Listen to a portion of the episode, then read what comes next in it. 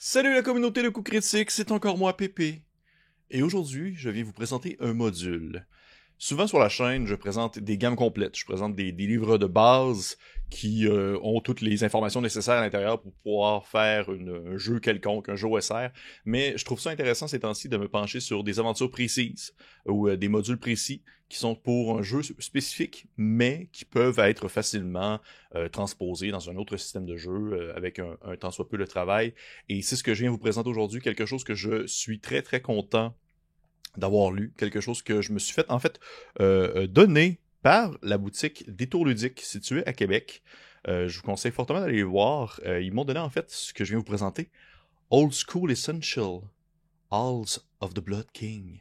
Une, aventure de Diogo Noguera. Mais avant toute chose, bien sûr, merci. Merci Détour Ludique de m'avoir fait part de ce, de ce beau petit bijou, de m'avoir fait venir ce beau petit bijou qui est, ma foi, succulent. Détour Ludique qui est, je crois, il me semble, à moins que je me trompe, la seule compagnie, du moins à Québec, ça je sais, la capitale nationale, ça je sais, mais au Québec, je ne saurais pas dire, mais du moins, il n'y a pas beaucoup de compagnies au Québec qui tiennent en compte, euh, du moins dans leur, euh, on va dire dans, dans leur inventaire des produits OSE, Old School Essential, qui euh, proviennent souvent des États-Unis, de Exalted Funeral. Et donc, ça vaut vraiment la peine si jamais vous cherchez une aventure très old school, mais que vous ne souhaitez pas débourser un montant faramineux de shipping en provenance d'un autre pays, eh bien, allez voir sur leur site internet, contactez-les, ça va leur faire plaisir de vous aider dans le cas où est-ce qu'ils ont ce qu'ils ont en stock. Et sinon, ben, il est souvent possible de commander au besoin. Donc, allez voir ça, Détour ludique, euh, situé à Québec. À Québec. Euh, le, lien va être en dessous de la vidéo. Mais avant toute chose, Halls of the Blood King. Oui, alors comment est-ce qu'on pourrait commencer ça? Je dirais une petite introduction. L'arrivée de la lune de sang a fait en sorte que la demeure d'un roi maudit a refait son apparition dans le monde. Le seigneur de tous les vampires vient réclamer le sang qui lui est dû. Ces salles contiennent des trésors et des secrets qui inciteraient tout aventurier ambitieux à abandonner la raison et la prudence pour les rechercher. Risquerez-vous votre âme pour de l'or et de la gloire dans Halls of the Blood King? C'est, je suis très content parce que c'est vraiment la première aventure officielle de OSE que je lis. OSA que j'ai déjà parlé préalablement sur la chaîne, il s'agit en fait d'une revampe du BX, le système BX euh, Basic Expert de Donjon Dragon euh, d'il y a plusieurs décennies. Donc c'est vraiment le les premières règles, des premières premières règles très très faciles à prendre en main, super simplistes à un certain point, avec euh, un élément qui est beaucoup plus létal, moins de complexe, moins de calcul.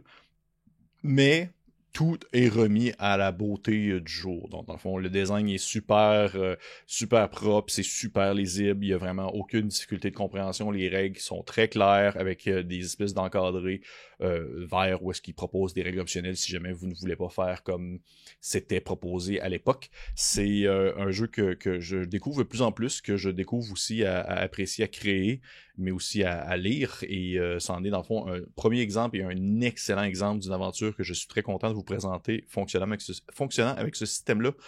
Pourquoi? Eh bien, pour plusieurs raisons. Premièrement, l'auteur derrière. Il s'agit d'un. En fait, uh, Halls of the Blood King a été écrit par Diogo Nogueira, qui est un, auteur avec qui j'ai déjà discuté, un, game designer qui vient du Brésil, euh, qui fait des, des jeux. Euh, on va dire des, jeux originaux de lui, euh, mais également aussi des modules pour certains types de jeux. Et j'aime beaucoup son approche très, très, très minimaliste, très simple, très rapide à lire.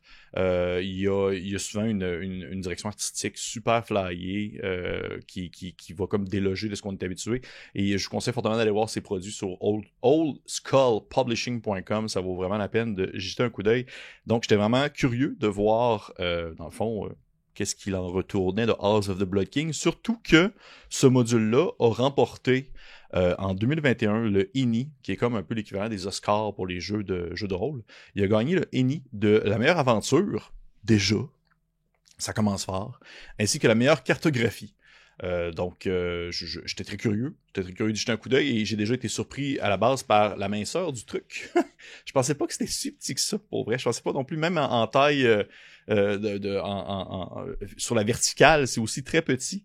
Mais tout ce que contient cet ouvrage est essentiel à l'aventure et, au final, ça me suffit très bien. Je trouve que c'est très élégant comme ça, le visuel et le format est très très cool Qu'est-ce qu'il y a à l'intérieur? Eh bien, on parle d'une aventure d'horreur fantastique pour des personnages entre 3 et 5e niveau environ pour OSE. Euh, 37 zones clés de table, de rumeurs, du, des trésors, des informations sur le donjon, sur ce que les joueurs vont vivre dans cette aventure-là. C'est bien sûr pour OSE, mais pour vrai, là, ça se transpose tellement bien à n'importe quoi d'autre. C'est, ce que je trouve très cool souvent. En fait, c'est ce que je trouve très cool, mais en même temps, c'est ce que je, je, c'est ce qui me déplaît un peu, c'est que je vois beaucoup des gens qui vont spécifiquement chercher, par exemple, même temps, ils jouent à la cinquième édition, puis ils disent, je veux une aventure pour la cinquième. Fait qu'ils vont chercher des aventures pour la cinquième. Ça prend pas nécessairement, on va dire en québécois, la tête à Papineau, pour ceux qui ne connaissent pas l'expression. Donc, c'est pas nécessairement si compliqué que ça euh, d'adapter une aventure d'un autre système à notre système préféré, même que parfois euh, ça peut être moins compliqué de le faire et d'assimiler ensuite l'aventure en soi plutôt que de euh, d'essayer de, trouver vraiment la perle rare qui fonctionne et qui est déjà écrit pour le système qu'on adore. Donc c'est pour ça que oui, Hearts of the Blood King est écrit pour la OSE, mais pour vrai, je pense que ça peut facilement se prendre, se tordre et être modifié au jeu que vous voulez euh, ben, au jeu que vous voulez. Vous n'allez pas jouer à Mutant and Mastermind avec ce, ce module-là, mais euh, beaucoup de possibilités pour tout ce qui entoure euh, médiéval, fantastique et tout ça. Euh, donc, OSE, moi je le jouerais avec OSE. Je le jouerais peut-être avec DCC. C'est assez fly, je pense que je le jouerais peut-être avec DCC. Mais même à la cinquième édition, je trouve que ça peut très bien se faire. peut-être même que ça pourrait être un peu un peu surprenant pour certains de vos joueurs, je crois, puisque en soi, l'aventure, elle est surprenante. Et si vous l'achetez, dans le fond, en PDF, eh bien, vous avez également les cartes à l'intérieur qui sont non étiquetées pour les, les usages en VTT, admettons que vous voulez euh, euh, jouer la partie en ligne, eh vous avez les cartes que vous pouvez présenter aux, personnages, aux joueurs, sans que ceux-ci voient réellement ce qu'il y a dessus. Euh, visuel, côté visuel, eh bien, c'est l'artiste qui s'est donné à la tâche, c'est Madame Justin Jones. Et pour vrai, et là, c'est ça, ça aussi, ça m'a vraiment comme un peu désarçonné c'est tout droit sorti d'un cauchemar, le visuel de ce livre-là. Mais dans le bon sens, un genre de cauchemar, le fun. Un genre de cauchemar où tu te réveilles en hurlant, mais au final, c'était quand même trippant parce que l'approche artistique est vraiment unique. Ça fait très science fantasy, puis ça marche super bien. Moi, je m'attendais à ce que ce soit, en lisant le synopsis, en lien avec des vampires et tout ça, je m'attendais à ce que ce soit très gothique et très, euh, euh à la limite, euh, Dark Soul-esque, avec des grandes tours, puis un style victorien, puis tout ça. Mais pas du tout. C'est justement très science fantasy, avec genre des espèces d'excroissance osseuse partout. On dirait de la chitine qui pousse partout dans ce livre-là. vous allez voir des images qui vont apparaître que j'ai mis en référence pour montrer un peu le, design qu'il y a à l'intérieur. C'est vraiment particulier. Ça me fait penser un peu à, pour ceux qui connaissent la référence, c'est une bande dessinée qui s'appelle Requiem le chevalier vampire. Ça me fait un peu penser à ça parce que déjà c'est des vampires de 1 et de 2 tout ce qui a euh, un temps soit peu un relief, ça va être en pic, ça va être en espèce de stud qui va sortir d'un peu partout en piquant et euh, c'est vraiment ce qui euh, c'est vraiment une, esthétique vraiment cauchemardesque, mais aussi très efficace et qui reflète un genre horrifique que, euh, ou plutôt une approche horrifique visuelle que je ne vois pas nécessairement très souvent. Et outre ça, c'est-tu bon? C'est-tu bon, Halls of the Blood King? Côté critique, c'est vraiment malade, pour vrai. C'est, c'est genre Castlevania. Euh, tu sais, on se dit le roi de tous les vampires de l'univers, c'est ça qui se passe là.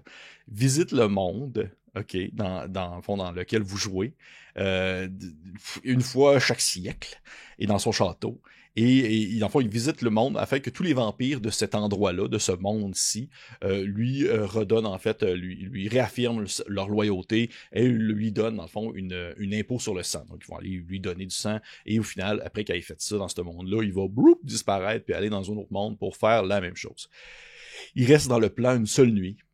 Et c'est là, euh, dans le fond, euh, que, vous devez agir si jamais vous devez agir ou si vous devez euh, faire quelque chose. Qu'est-ce qui vous pousse à aller à l'intérieur de ce château-là, le seul moment où est-ce qu'il est présent dans votre monde dans une centaine d'années? Est-ce que c'est pour l'art? Est-ce que c'est pour la richesse? Est-ce que c'est pour libérer quelqu'un? autre chose. Et c'est ce que je trouve vraiment malade, c'est que ça peut s'implanter vraiment partout parce que c'est multivers. C'est dans un concept du multivers, il y a ce château-là qui apparaît, et tout le monde le sait, fait, oh fuck, ok c'est le château du roi des vampires. Il est là juste une fois par année. Euh, une fois par année. Une fois au cent ans. Puis là, il est là aujourd'hui. Là. Là, c'est maintenant ou jamais si on va aller voler tel butin qui est comme supposément une légende cachée dans les tréfonds de son château. C'est maintenant qu'il faut y aller. Fait que c'est déjà cette prémisse-là, je trouve ça vraiment original, je trouve ça vraiment facile à intégrer dans une campagne parce que justement, le concept, c'est que c'est quelque chose qui apparaît qui n'était pas là préalablement. Donc, ça n'a pas besoin de respecter les normes euh, du, euh, on va dire, de votre univers. Ça n'a pas besoin de respecter un cadre précis. C'est c'est un peu intemporel, ça se déplace un peu partout et on le voit à l'intérieur de l'ouvrage, on le voit tout au courant de l'aventure. Je vais y, venir justement. Donc, euh, qu'est-ce que Halls of the Blood King fait de bien? Eh bien, plusieurs choses. Pour commencer, le jeu des factions. Une chose que j'ai beaucoup aimé de la lecture de Noguera, c'est l'originalité qu'il propose dans ses scénarios, sans pour autant pousser la note à un niveau ridicule ou inutilement excentrique. C'est vraiment, c'est des excellentes idées de factions qui s'intègre dans l'aventure et, que je trouve super bien pensé. Parce que oui, il n'y a pas juste des vampires dans, dans ce petit volume-là. Il y a vraiment beaucoup d'autres choses et euh, des choses qui ne sont pas nécessairement avec les vampires. On parle par exemple de, des araignées suceuses de sang qui ont leur propre, euh, leur propre euh, on va dire, conseil et qui ont acquis une intelligence humaine, des champignons qui ont poussé dans les profondeurs du château et qui proviennent d'un autre monde et qui pourraient comme risquer de, créer un, vraiment un désastre biologique total dans l'univers où est-ce que vous trouvez, un, regroupement de rebelles qui sont plus vraiment en, en pamoison avec euh, le roi des vampires. Euh, il y a euh, également un chasseur, de, vampires à l'intérieur du château, dans le manoir, qui se cache là depuis un certain temps. il y a des gens qui se font passer pour des vampires et qui ne le sont pas et qui sont là pour les étudier. Et n'importe quoi d'autre qui peut venir d'un autre plan et qui est tombé dans cet endroit par malheur et qui demeure prisonnier maintenant. Donc c'est vraiment, si vous voulez y mettre de la, de la science-fiction, allez-y même que c'est il y a des, conseils ou des options qui vous permettent d'intégrer de la science-fiction là-dedans, parce qu'au final, ça peut venir de un peu partout. Bref, pas mal, pas mal de regroupements, puis il demeure toujours possible d'en rajouter au besoin. Une autre chose que Halls of, the, Blood King fait bien, il s'agit de l'écriture des descriptions. À mesure que le temps passe, et là, je, je vais peut-être dire de quoi de vraiment comme ben, contradictoire, mais controversé, et que je me vois vieillir, que je me vois devenir un vieux grognon, je remarque que j'apprécie de moins en moins les œuvres qui sont très verbeuses. Tu sais, des gros livres de jeux de rôle épais euh, qui vont vraiment se, donner pour euh, me décrire des choses euh, au détail près, vraiment. Et c'est quelque chose que j'ai remarqué dans de nombreux zines que, que, je me suis penché au courant des dernières années, c'est que le petit format égale souvent espace limité qui égale justement ben, description concise mais efficace. Donc l'écriture de Diego, euh, de Diogo plutôt, excusez-moi, euh, laisse notre cerveau travailler en nous offrant des descriptifs qui sont thématiques, vibrants, qui sont complets, mais qui sont assez courts pour justement nous laisser concevoir et interpréter ce qui nous est présenté. C'est vraiment, vraiment, vraiment mon style d'écriture proposé. Vous lisez, vous comprenez, vous savez ce qu'il veut dire, euh, il vous donne des mots-clés souvent qui vont vous faire, euh, on va dire, réfléchir à ce qui se passe dans la scène, mais il va pas, dans le fond, vous décrire comme chaque recoin du rocher de, la pièce où vous vous trouvez. Ça vous permet vous-même, par la, par la suite, d'un peu mettre votre touche personnelle et de créer, de bâtir par-dessus des fondations qui ont déjà été placées par Diogo. Et ça, c'est vraiment, je pense, mon style d'approche préféré à mesure que le temps passe, tout en bullet point, tout est super concis. Euh, pour vrai, je pense que c'est quelque chose que j'aime beaucoup à date des aventures de OSA que j'ai vu, c'est la meilleure que ça a été écrit. Mais au final, j'ai remarqué que en général, c'est beaucoup plus ancré dans l'écriture anglaise. Euh, que dans les publications francophones. Je parle vraiment peut-être au travers de mon chapeau, mais c'est l'impression que ça me donne. Peut-être que je me trompe. Ça sonne un peu comme une généralité, sais, ce que je dis, mais c'est aussi une école de pensée qui, je crois, est importante de définir dans le sens que entre le court et concis, le trait descriptif et pointilleux, je pense que c'est deux manières de voir comment est-ce qu'on veut concevoir des scénarios, puis au final, chacun trouve son compte, chacun trouve son propre plaisir. Mais pour ma part, ça, c'est vraiment pour moi euh, la manière que j'aime beaucoup lire et si jamais je, finis par euh, sortir quelque chose d'autre que ce que j'ai déjà peut-être sorti, eh bien, euh, je, vais essayer d'adopter ce genre-là. Qu'est-ce que Halls of the Blood King fait un peu moins bien? Il y a une chose surtout qui m'a euh, titillé un peu, c'est que oui, OSE, dans le style OSR, on s'entend, c'est quand même assez difficile. C'est un, un, système de jeu qui va faire en sorte que les, les les, les, challenges qui sont devant les personnages, les difficultés qui se représentent devant les personnages, euh, sont pas nécessairement toujours des, problèmes qui doivent être résolus en, lui tapant dessus. Des fois, la fuite est une chose meilleure. Sauf que là, Le château est quand même pas si gros que ça, on s'entend. Euh, il y a quand même beaucoup de pièces, mais pour le roi, le roi des vampires, je m'attendais peut-être à un, gigantesque euh, euh, forteresse. Mais le château n'est pas si grand. Et pour vrai, j'apprécie les, situations qui sont débalancées, sauf que là, c'est vraiment, vraiment difficile. C'est tough. Même pour, je pense, on va dire, les niveaux qui sont proposés, j'ai vraiment l'impression que les personnes qui vont se lancer dans cette aventure-là vont se faire péter la gueule solide. Euh, fait que on dirait que je suis comme un peu ambigu sur comment est-ce que je le verrais. Est-ce que je donnerais plus qu'un personnage aux, joueurs? Euh, comment est-ce que j'adopterais un peu le, comment est-ce que je prendrais la bête? Est-ce que je leur ferais commencer peut-être niveau un peu plus haut?